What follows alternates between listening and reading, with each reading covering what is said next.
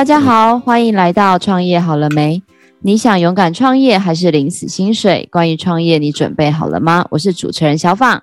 我是旅行快门的 Firas。Firas，你平常有在嗯购物吗？让我有点怪怪的。你这什么鬼问题啊？谁没有在购物啊？那你平常购物除了之前讲的什么？有效期限啊，实用啊之外，你在挑选商店的时候，你还会在意什么？比如说什么折扣优惠会吗？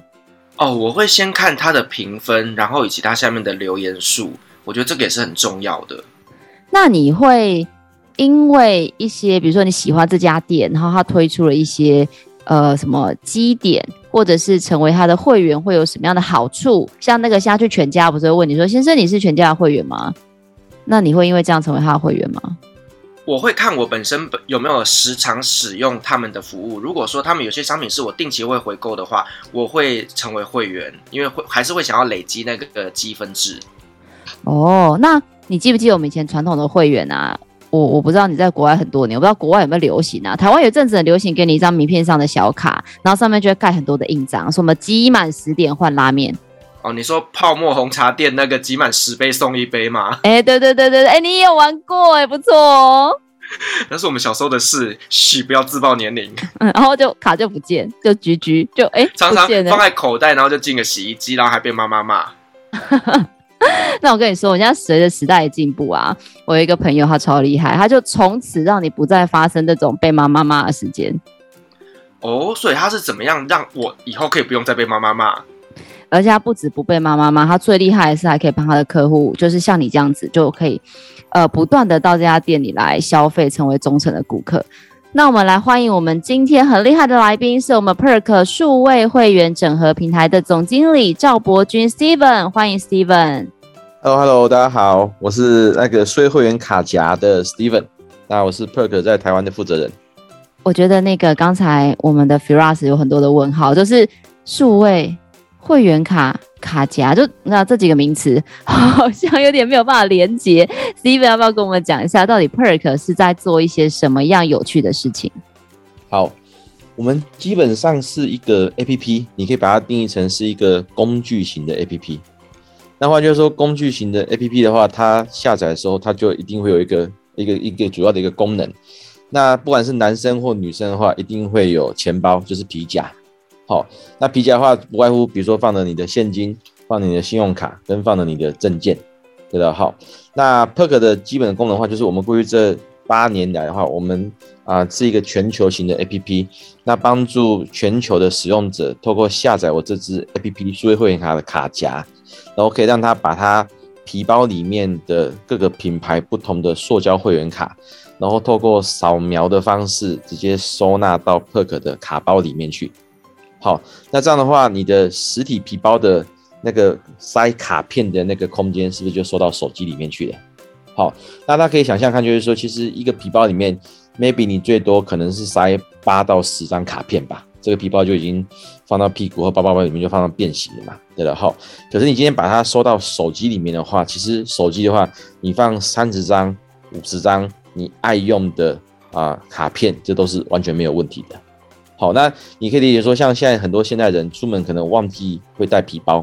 所以说 maybe 像刚刚 Firas 在讲说，他可能 maybe 去的啊、中油去加油的时候，人家问说你有没有中油的会员卡，结果你说不好意思，我是会员，但是我没有带卡片，然后他一定要扫码。好，你可能去啊全家的时候，他也是要请你出示个条码，他能够录入你的消费的时候，那这个时候你就可以。打开你的手机，那叫出你的 Perk，然后再点出你原本扫描的那个会员卡，对的好，这样的话你就很方便的，有没有？嘿，可以在随时消费的时候都可以做雷点，甚至在这张会员卡里面直接兑换你手上有的优惠券。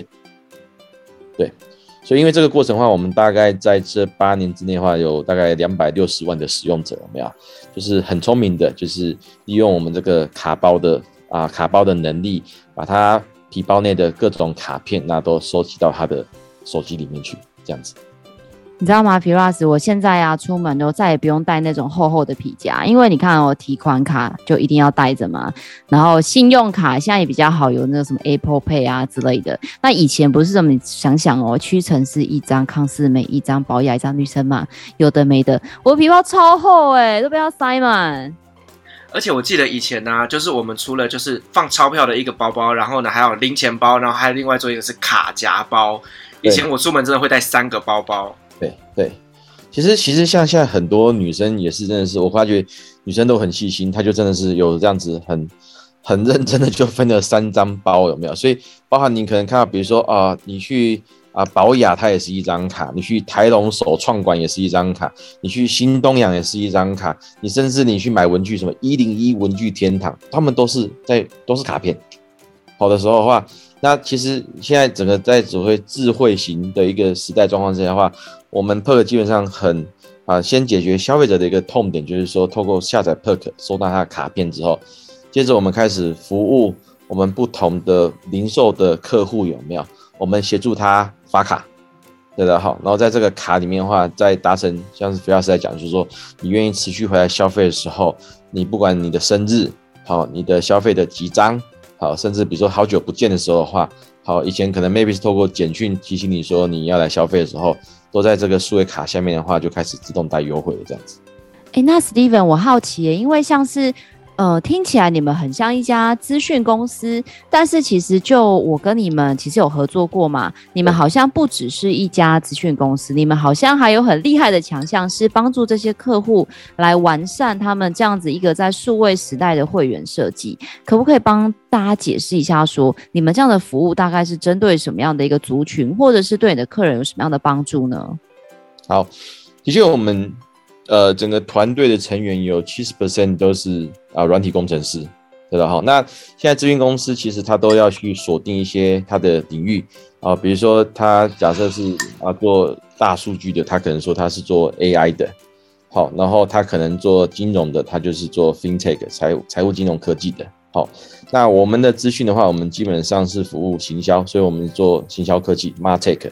好，那这种行销科技的话，现在其实运用的最广泛的话，会是在零售或是餐饮业者。好，那在过去的话，可能呃像这样的资讯系统的话，啊、叫做 CRM 客户关系管理这个系统，对的。但是 CRM 比较是被动的去留住，比如说客户的消费的资料，然后做分析。好。那现在的话，在 Perk 来讲的话，我们基本上去服务我们的零售品牌。举个例来讲，我们服务啊连锁咖啡餐厅的话，我们透过帮他设计会员制度，然后留下老客户的名单之后的话，其实我们在行销上面都有学到，就是说你去跟一个老客户互动的成本，相较于你要花十倍的成本跟新客户互动的时候，我们透过会员制度以及不断的啊，比如说在一个简讯啊，不就是行销的一个沟通的话，我们协助品牌大概年与年成长五到十五个 percent 的一个这个过程这样子。对，所以我们的客户基本上呃，要么呃合作合作的话，他就会长效型的持续的去啊去往前推进，因为在外部的整个广告的费用越来越贵的状态之下的话，越来越多品牌知道说留下老客户。对的好，让然后让老客户喜欢，甚至有老客户介绍新客户的话，这样的营收是稳定的，而且它是获利也可以持续的。那所以说，对你们这边来讲，你们除了服务 to B 端，就是所谓的这些客户啊、呃、厂商端以外，你们也服务 to C 端，就是一般的直直接的客人嘛，哈。那我想了解，就是说，那你们在对这些客户端的时候啊，对这些厂商，那你们除了做行销以外，你们还可以提供他们做什么样的一些服务呢？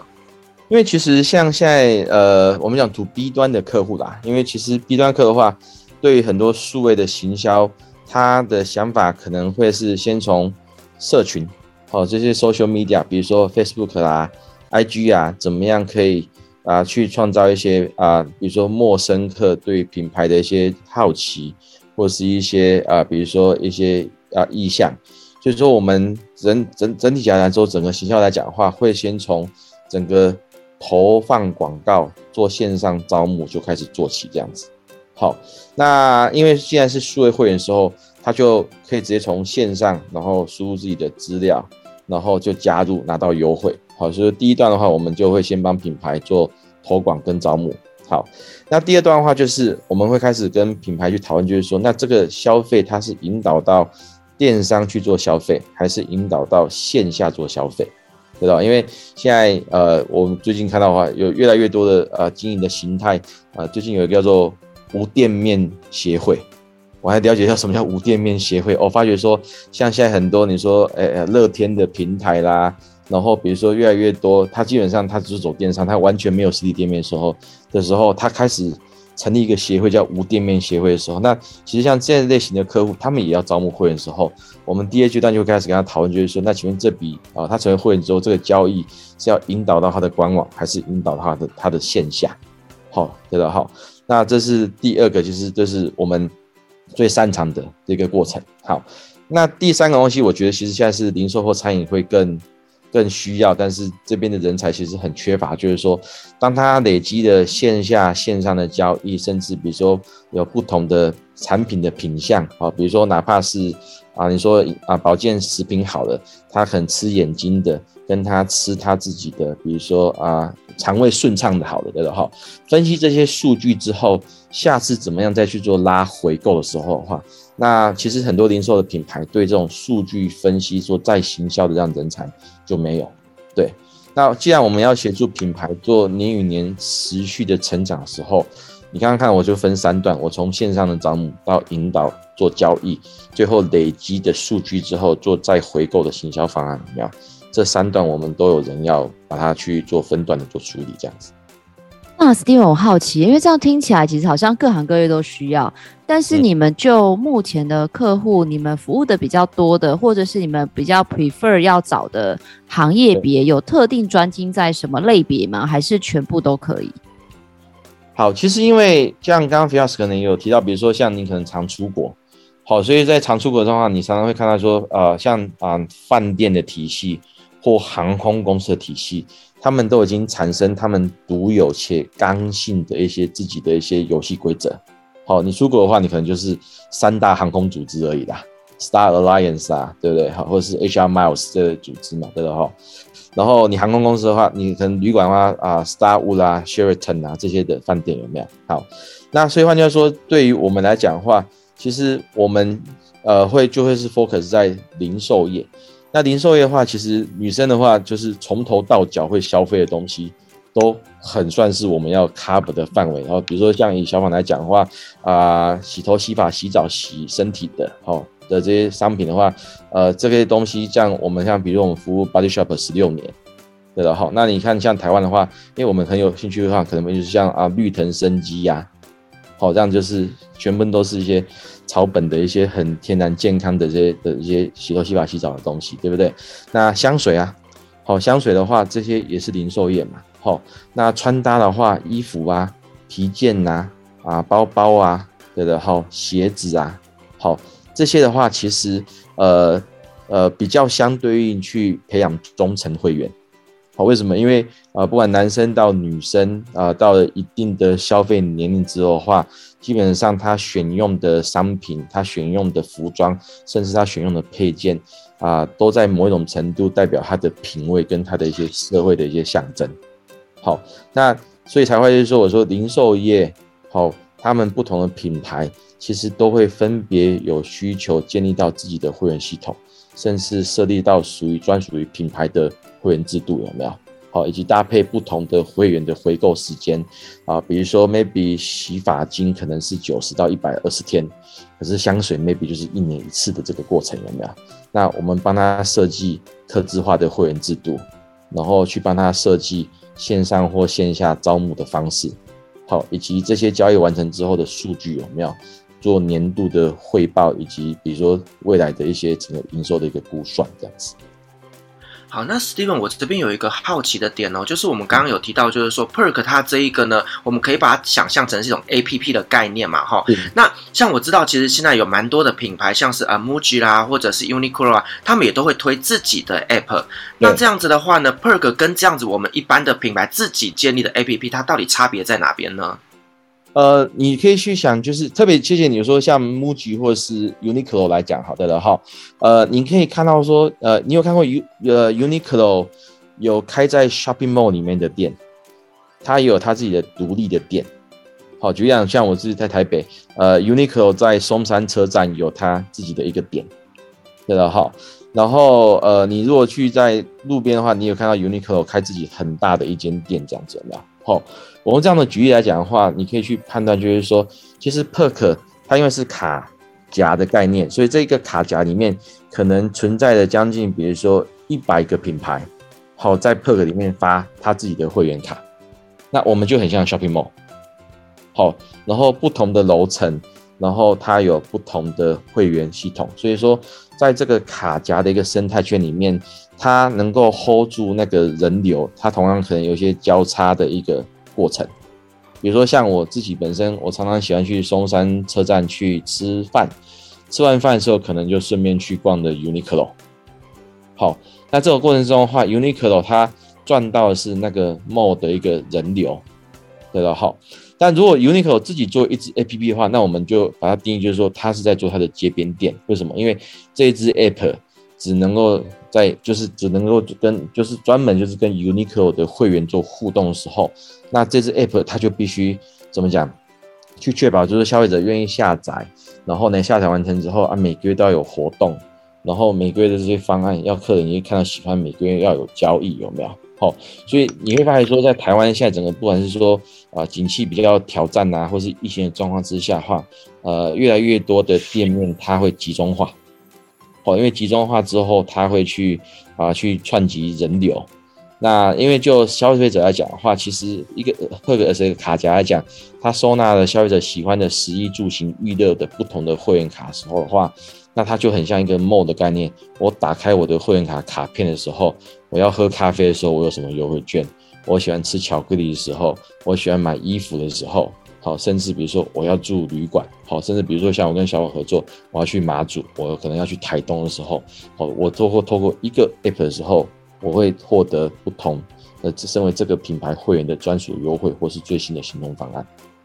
而且我自己身为那个 Perk 使用者啊，我觉得它一个很方便的是说，第一个是一定是跟他们本身有一些签约的，呃，有一些合约的客户，可以拥有比较多的一种推波或者是配套或者是优惠的方案以外，即使不是他们的客户哦，你也可以把这样的卡夹收在皮包里面，像我的什么黑皮购卡啊，有的没的卡啊，就。之后就都不用再带出门，也不用下载很多的 APP，这是我身为一个呃使用者、消费者端觉得 Perk 非常方便的地方。对，我正在下载中。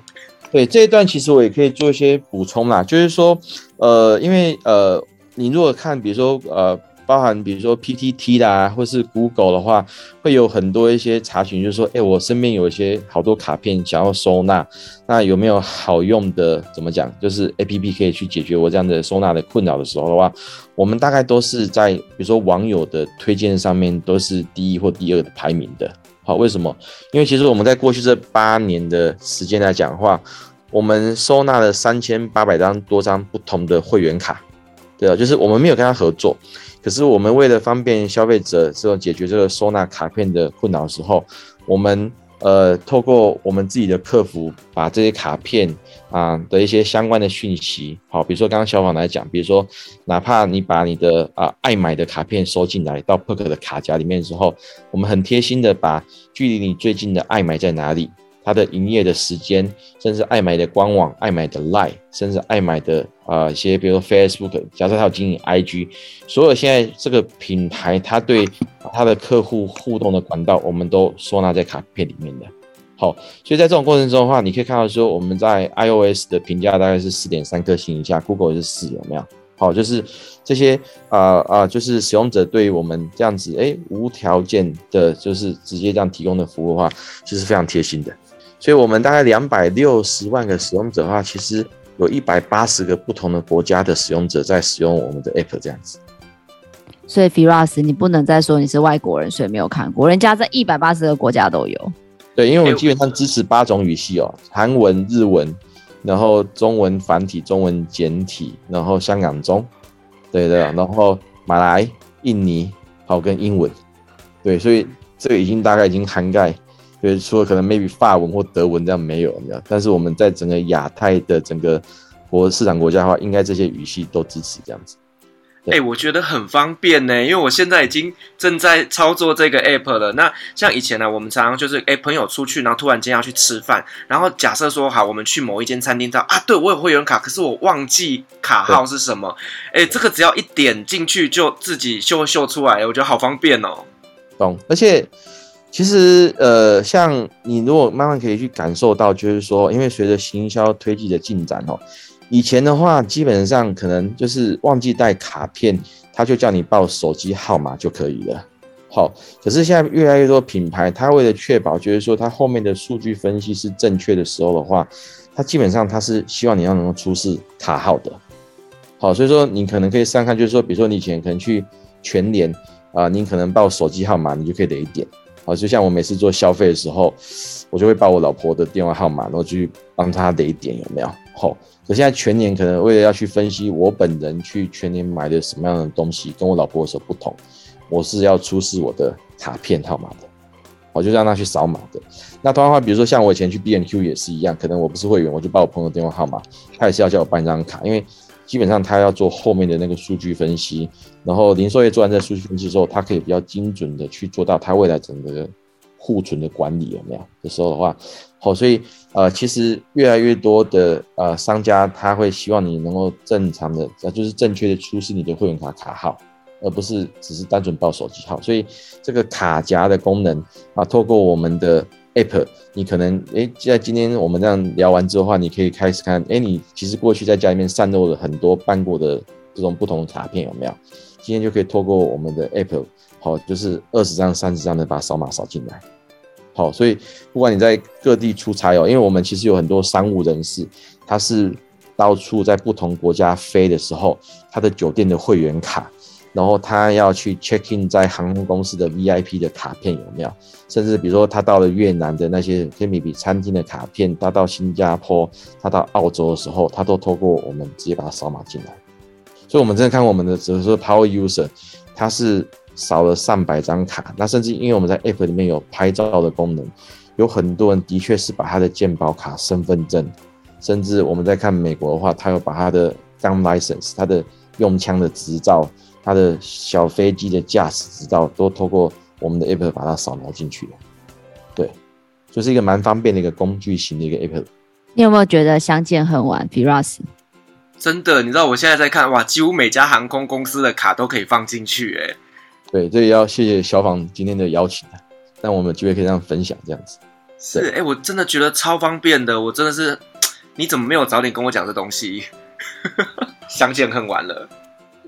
你有很多的那个，我觉得你有很多的朋友，也许之后会需要 Steven 服务，因为我自己是觉得他们的服务真的对于企业在推广上，我就会省力很多。因为你想想，现在 FB 的广告越来越贵，任何的广告都越来越贵。那如果说我没有办法有效的触及到，因为我会跟你买第一次，基本上如果我的品质是 OK 的话，我就很容易会跟你买第二次、第三次，甚至变成你的忠实客人，然后推荐给自己的朋友。所以我觉得一个好的会员系统真的可以帮助一个企业，尤其是零售产业，在这样的竞争激烈的市场上可以站稳脚步。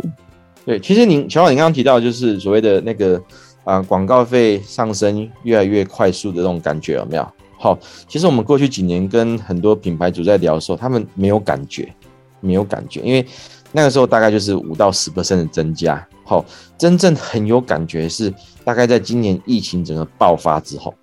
好，疫情整个爆发之后，你说从五月份到这个差不多到九月底十月初的时候，我我我很多客户，因为他原本都是很吃线下的生意嘛。那因为疫情可能爆发之后，他开始做投放广告的时候，那你知道广告费是一个竞价的过程。好，哦，我我举个例子啊，我有个客户是卖木耳的，真的就是女生喜欢喝的那个白木耳，对不对？好，那你知道木耳的话，可能 maybe 在台湾十家品牌，可能 maybe 就是一两家懂得用数位形象卖木耳。剩下八家，他就是其实他就是开店面，就开在他开在车站，他开在医院，然后他开在一些人多的地方，他就可以开始卖的时候，就是这一波疫情的之下，他啊，那八家原本就是在线下卖木耳的，他全部往线上走的时候，哦，那原本那两家会用数位行销卖木的时候，他发觉他的广告费暴增，暴增可能三十 percent，好，那让它暴增三十 percent，你知道原本啊五个十 percent 的时候，他可能还有利润二十 percent，可是他一暴增三十 percent 的时候，他发现说，哎，他投掉的啊，他他赚的钱刚好就被广告吃掉的时候，嘿，他会更感受到就是说，哦，他之前累积的这些客户名单的重要性。好，为什么？因为这些累计客户名单，好，愿意注册成为会员的时候，你大家可以想象，就是说，哎，我今天在任何一家店，我愿意填会员资料的时候，我一定留下我的姓名、我的电话、我的年龄、我的性别，好，甚至有些还愿意留下 email，这些东西其实在脸书上面都是基本上拿不到的资料。好，可是啊，当这个消费者对于你这个品牌第一次消费或第二次消费有好感的时候，他愿意注册你的会员。然后，因此品牌拿到这样实名的资料的时候，愿意对于这样的会员给予啊特别的优惠，好，比如说啊开卡礼，哦生日礼，好久不见礼，好甚至回购的一些奖励的时候的话，好，那这样子我们品牌它其实在整个呃就是 Facebook 或是整整个就是流量成本暴增的时候，他开始去会去想到就是说，那他过去这两年三年时间不断的努力留下老客户名单。跟他互动的时候，老客户互动的成本，真的相较于从啊网络上面直接做陌生行销的成本，真的是省非常多钱。那我觉得这个东西是未来三五年的趋势。好，三五年趋势就是说，因为整个疫情，那大家对于数位工具的使用的时候，导致就是说水涨船高，数位的行销成本快速的拉升的时候，那。那过去那些品牌留下每一笔交易资料的品牌的话，那它就有一个比较大的杠杆的资源，有没有？哦，它有老客户，对吧？那它又同时可以通过老客户在愿意接到新客户的时候，那它就可以有效的控制它的行销成本，甚至把省下来广告成本回馈给愿意长期支持的客户。对，那这就是大家我们讲的忠诚计划。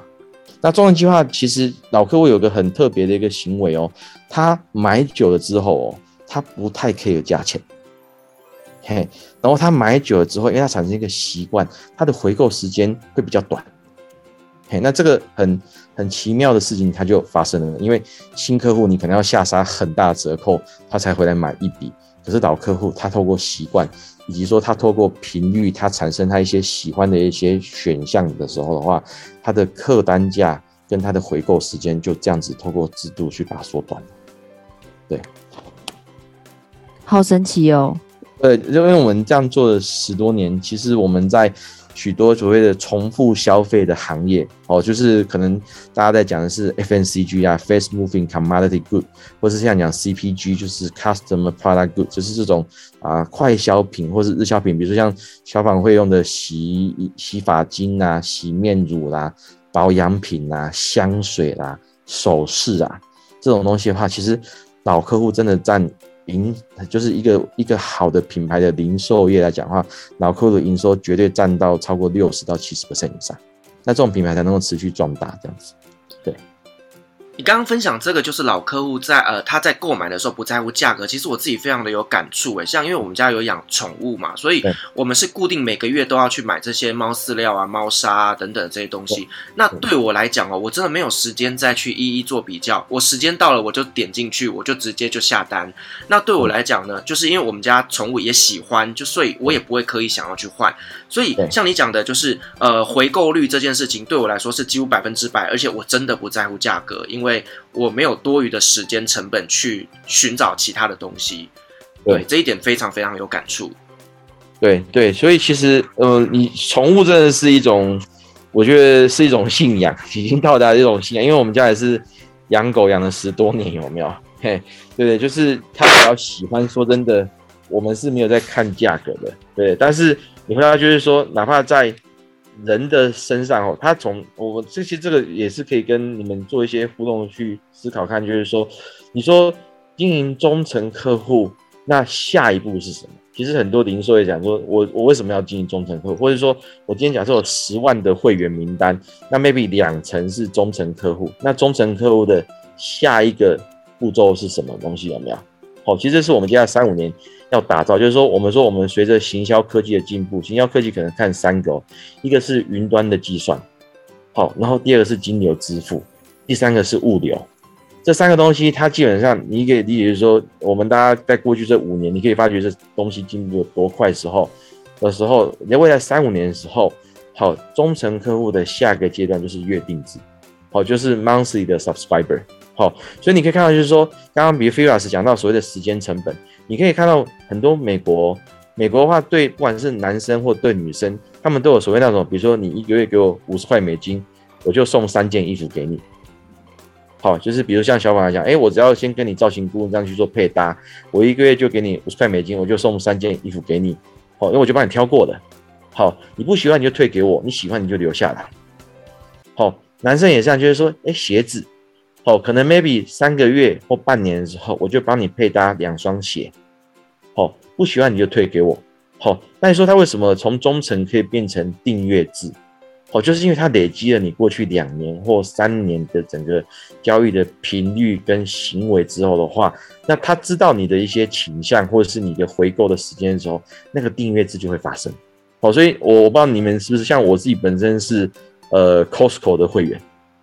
哦，那 Costco 的话，其实你可以来说，他从一进去他就认识你是谁。然后你每次的消费你都记录得清清楚楚的时候，其实 Costco 可以清楚的算出来每一个家户一年对 Costco 的贡献度。那他再去做采购的时候的话，他就他就会做很精准估算，甚至呃我自己是 Costco 从一般会员升级成黑钻卡，他就会算给你看说，其实你在 Costco 一年只要买到七万多块钱，你办黑钻卡不仅赚回来的卡费有没有？你的回馈会更多。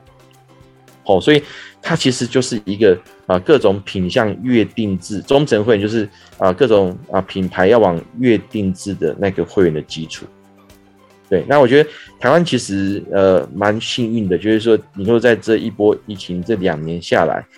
大概今年的经济成长率大概全世界前五吧。对啊，所以才会就是说，哎，其实我们有这样的一个经济成果，然后本岛的交易它还没有。怎么讲好，就是萎缩的状况。可是外部的旅客又进不来的时候，其实各个的品牌都开始想要发展啊，就是哎，这些忠诚，你愿不愿意三个月给我买一次？甚至比如说像你刚刚提到猫砂，哇塞，我我每个月帮你送啊，我连你我连你每个月要开网站点的这个过程就就都省了，你知道吗？就是哎，费老师，你就一个月给我一千五，对不对？好，我就定期帮你把三包猫砂。哦，跟比如说这些饲料都送给你，你猫吃的不喜欢，你打个电话跟我讲，我就帮你收回。哦，所以像宠物啊、理法啦这些，它都有很强大的一个月定制的一个潜力的存在。只是以前在行销科技不普及的状况之下，它可能透过店长的温度有没有，知道说哪些真的是老客户啊？那有段时间没有说，他自己会打电话去问有没有。但是在行销科技的话，忠诚其实就是月定制的一个一个一个基础的这样子。Firas，我听完这一段呢、啊，我觉得如果身为老板会觉得很好。那我现在身为小那个消费者，我的我觉得我的钱包很难守住，不知不觉那个对消费就会发生。你会发现，就是说，其实我们在身上哦，随着行销科技的进步，我们身上已经有越来越多越定制的行为发生嘛，对不对？像我自己是 iPhone 的手机的使用者，我的就 iCloud，对不对？然后 Spotify。然后我除了看 Netflix 之外，接下来就是 Disney Plus，对不对？然后比如说像，比如说像我们现在服务的也爱修旅馆联盟，哎，它随着它的旅馆从十五家变成三十家的时候，我出差的时候，我我愿意我一个月付一千块，我是不是任选可以在那边哪边住一次这样子有没有？好，然后咖啡，比如说我服务的咖啡连锁，他说你愿意一个月给我一千块钱，那是不是你每个月任选三包咖啡豆？本来是咖啡豆的话，但你看我们以前喝咖啡可能是在办公室喝，可是现在在家里喝，或是出去露营喝的时候，喝咖啡竟然是一种仪式感的，对吧？这种月定制的话，就是对啦，就是呃一个月可能五万块，到了月底的时候就不知不觉的都就扣光光了。好，啊，这东西就是行销科技创造的方便的时候，不知不觉的就呃从消费者里面就这样子一块钱就是十块十块十块就拿走了。那这个东西就是在做成一个生产跟供需的优化咯。哎，我觉得小访你们家的马祖的产品，搞不好也可以来做那种月定制的啊，就是一个月可能配送多少商品到你家，蛮好的。对，这个是也是我们也觉得非常有兴趣的地方，因为包含比如说马祖的酒啊、马祖的面线呐、啊、马祖的名产呐、啊，对了哈。你看，像随着就是整个网络电商，然后金流、物流的配送有没有？嘿，那以前很多品牌，他要做这样的行销的时候，他必须从头到尾自己串接的，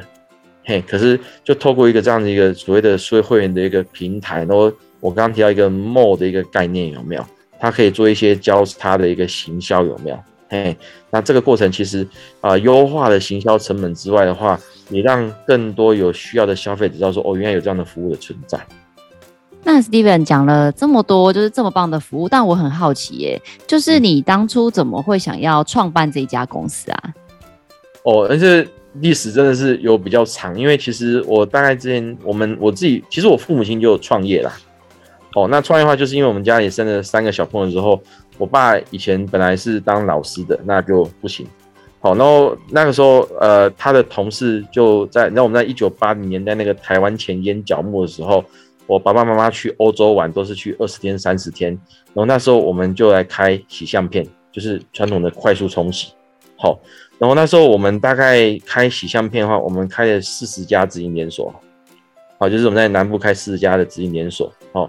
那那时候的话，其实我们那时候，那其实在洗相片很像印钞机，因为你可以想象，就是说洗一张相片啊，就是四块钱或五块钱，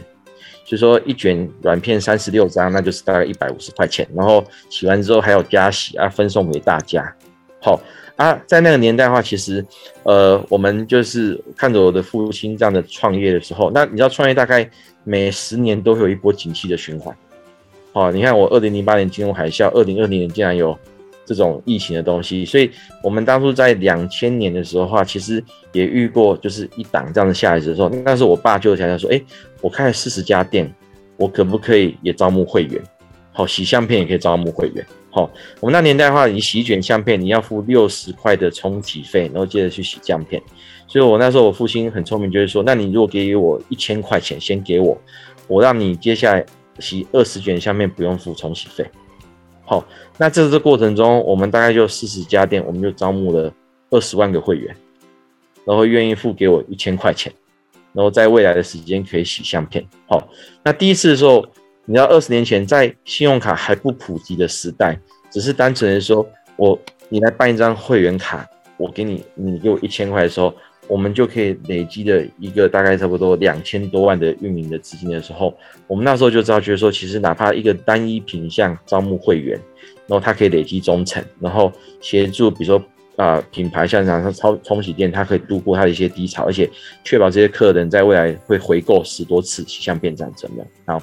那在那个时代的话，我们就在我不到国中的时候，我就看到这样的一个情境了，对的哈。那当然说，再过来十年之后，就是信用卡开始泛滥，到了不同的信用卡。你现在比如说 CT 的卡片，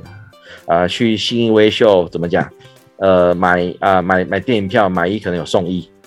好啊，当然 C 啊、花旗上个月推出的整个台湾市场嘛，对的哈，对的哈。那一个钟摆效应的话，好，就是品牌就开始会又开始要进行数位会员。好，那所以发现说我在呃过去呃在四年多的时候。呃，我原本其实想要做行销科技，就是协助零售业去留住老客户。后来发觉，诶，其实切入点就是说，不同的品牌都要发行它的卡片，那他们取决一个痛苦点，就是说我到底要发的是数位卡，还是我要发的是塑胶卡？好，那这个时候的话，我才决定就是说，我要来啊，就是推广这个 Perk 的这样的服务。好，对于消费者来讲的话，他下载 Perk 可以收集他过去身边。喜好的塑胶卡都收在 Perk 里面。那其实，在 To B 端的话，我在跟这些品牌讲，是说你们可能不用自己写一支自己的 APP，那透过我们的系统的话，可以快速的发行啊不同等级的卡片。其实，那我说，其实这种创业过程，说你太早，你可能也成功不了；好，你太晚的时候，你可能丧失先机。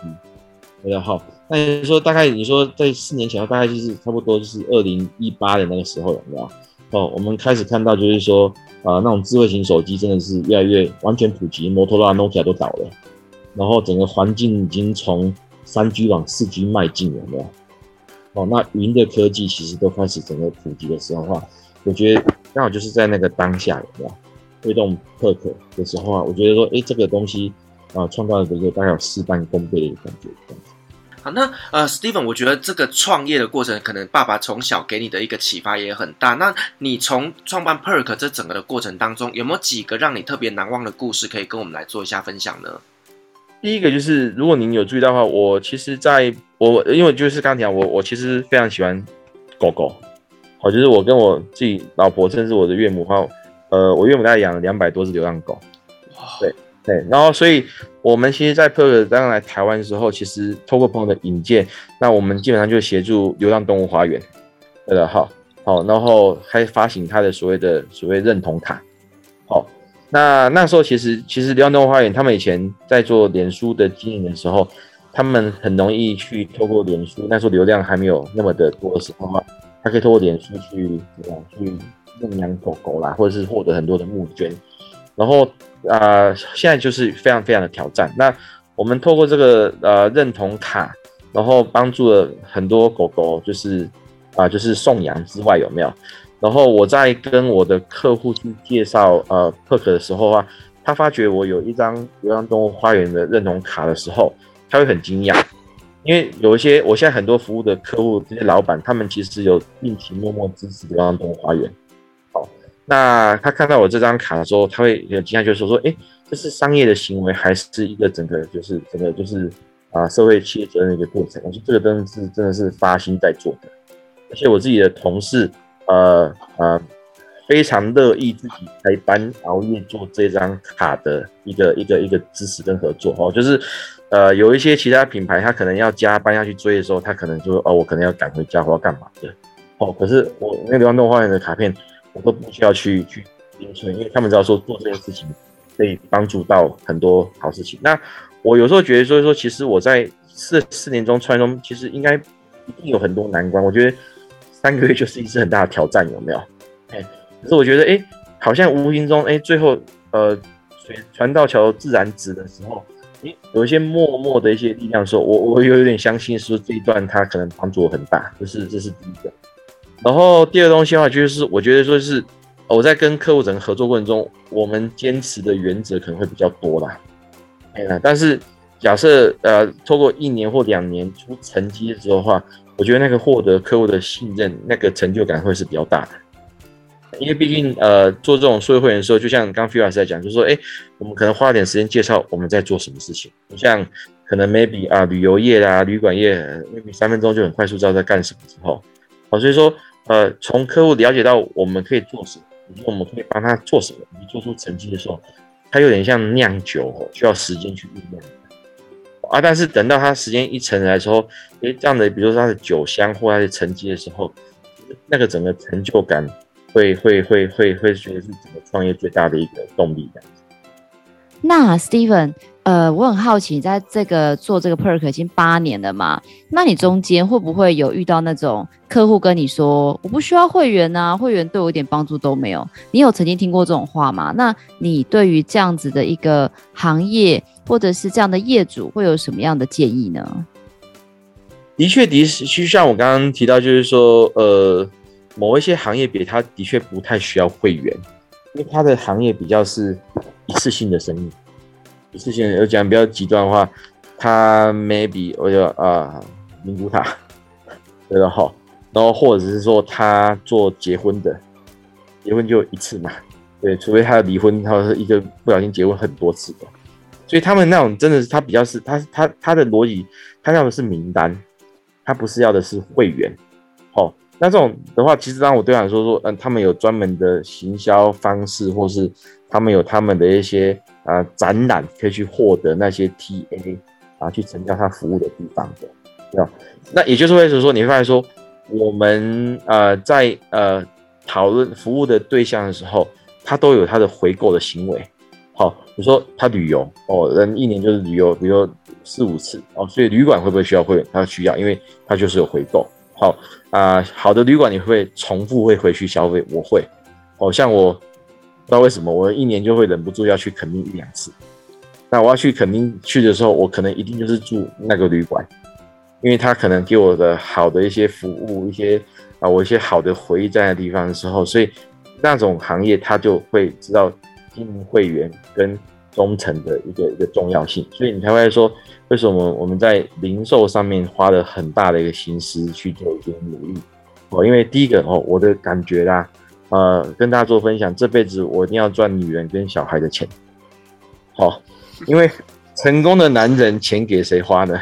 是给老婆花的，你知道吗？然后成功的女人是怎么花呢？还是自己花，对吧？哈，所以他不是花在，就是花在他的小朋友的身上说话。所以我在说，为什么我说我们对零售业有那么情有独钟？就是说，你说从中访身上从头到脚的。的消费的话，我们可以看到至少十到二十种不同品牌经营会员的可能性的时候，他 maybe 他用 Aveda，对不对？他可能用屏幕宣言，他可能是绿藤生机，对不对？然后他的衣服，对不对？哦，所以呃，像对于到这样子的品牌的话，它其实因为它有一个回购的行为，然后它有一个主力的一个 TA，然后这样的 TA 它又能够去做，比如像现在越来越多的。口碑行销 KOL 这样的一个渲染的时候，其实会员啊、在现在这个时间点是越来越重要。那如何经营到有效的会员，其实又会是一个很重要的一个一个一个一个 know how 的。好啊，Steven，因为前面听啊，你说你有你们的工作伙伴，就是有很多的是工程师或行销的人员，那。我觉得你有一群很棒的工作伙伴。那现在如果说有一个那个公开征友的机会，就是线上征友时间，你会想要找到什么样的伙伴，或者是什么样的员工，或者是什么样的 partner 跟你一起工作呢？对，我觉得其实像我们这个领域的话，它跨界很多啦。跨界很多的话，就是说，呃，第一个他他像现在很多学资讯背景的，可是他想跨行销，好。那行销背景的话，他可能想要跨电商，然后电商背景的，他想要跨数据分析。所以你会发现说，其实这个东西在大学里面，它没有一个整个科系，的后他去贯穿。但是我想说，其实这啊、不管是从大学哪些毕业来讲的话，你只要对这四个领域的任意一个领域有兴趣，都是我们公开征求的伙伴。这是第一个。好，可是当你加入我的时候，我一定会花很多时间跟你讲，就说对不起。我们公司因为就是天使的团队，你不可能加入之后你说，哎，我只负责写程式，你就开始进来，开始要很愿意学习，你就是要抱着那个很充分学习，你要懂行销，你要懂电商，然后你最后要会看数据分析，也就是可能是加入这个 p e r 团队之后，你可能 maybe 在薪水以外，以及获得呃客户肯定的话，你自己能够获得最大的一个东西的时候，没有？所以我说第一个。他要抱持愿意学习，然后他要能够跨界，嘿，然后他自己不要定位他自己太太太清楚的定位的人，这样子的人其实，在我们团队里面会活得比较好。嘿，所以就我们团队讲，我们其实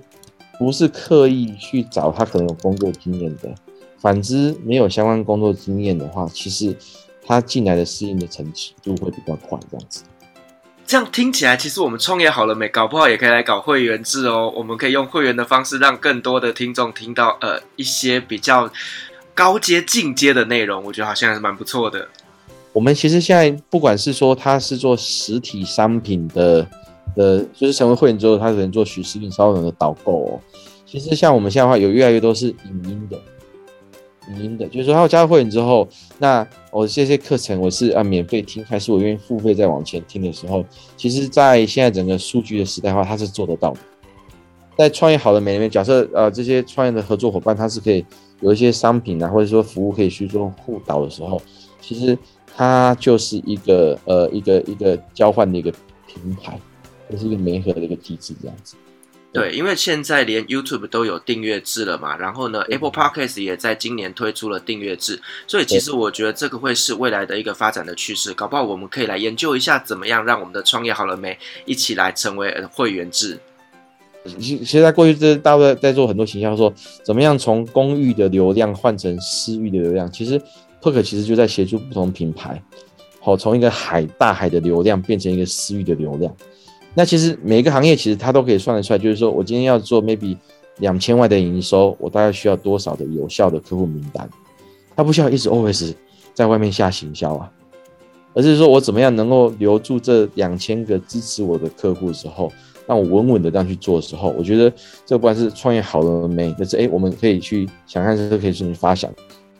哇，Firas，你有没有听完 Steven 这一集的介绍？觉得说，我们本来以为就是你知道，印象中小时候的会员卡就是拿到一张一张的卡片，然后从以前的小纸卡上面盖印章，到后面的一张塑胶卡片，然后扫码，然后到后来报电话号码，然后到现在，我觉得超进步的，就是不止你可以用一个 App 就很方便的收纳所有的卡片，然后重点是对于像我这样子，或像我们节目或者你的旅行快门来说，我们还有对于会员有更多的串联。或者是想象的一个空间。那今天非常感谢 Steven 跟我们分享 Perk 关于这个会员卡平台经营的一个经验，也希望带给大家对于这个行业有更多不一样的认识。如果呢，你想要体验我们的 Perk，我们会把我们的链接放在下方资讯栏。如果呢，你想要自己建立一个非常棒的会员机制，我们也会欢迎你联络我们的 Steven，他一定会给你超级棒的建议。